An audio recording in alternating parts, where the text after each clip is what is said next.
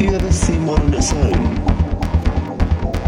Over time, microscopes have become more and more powerful, allowing us to see deeper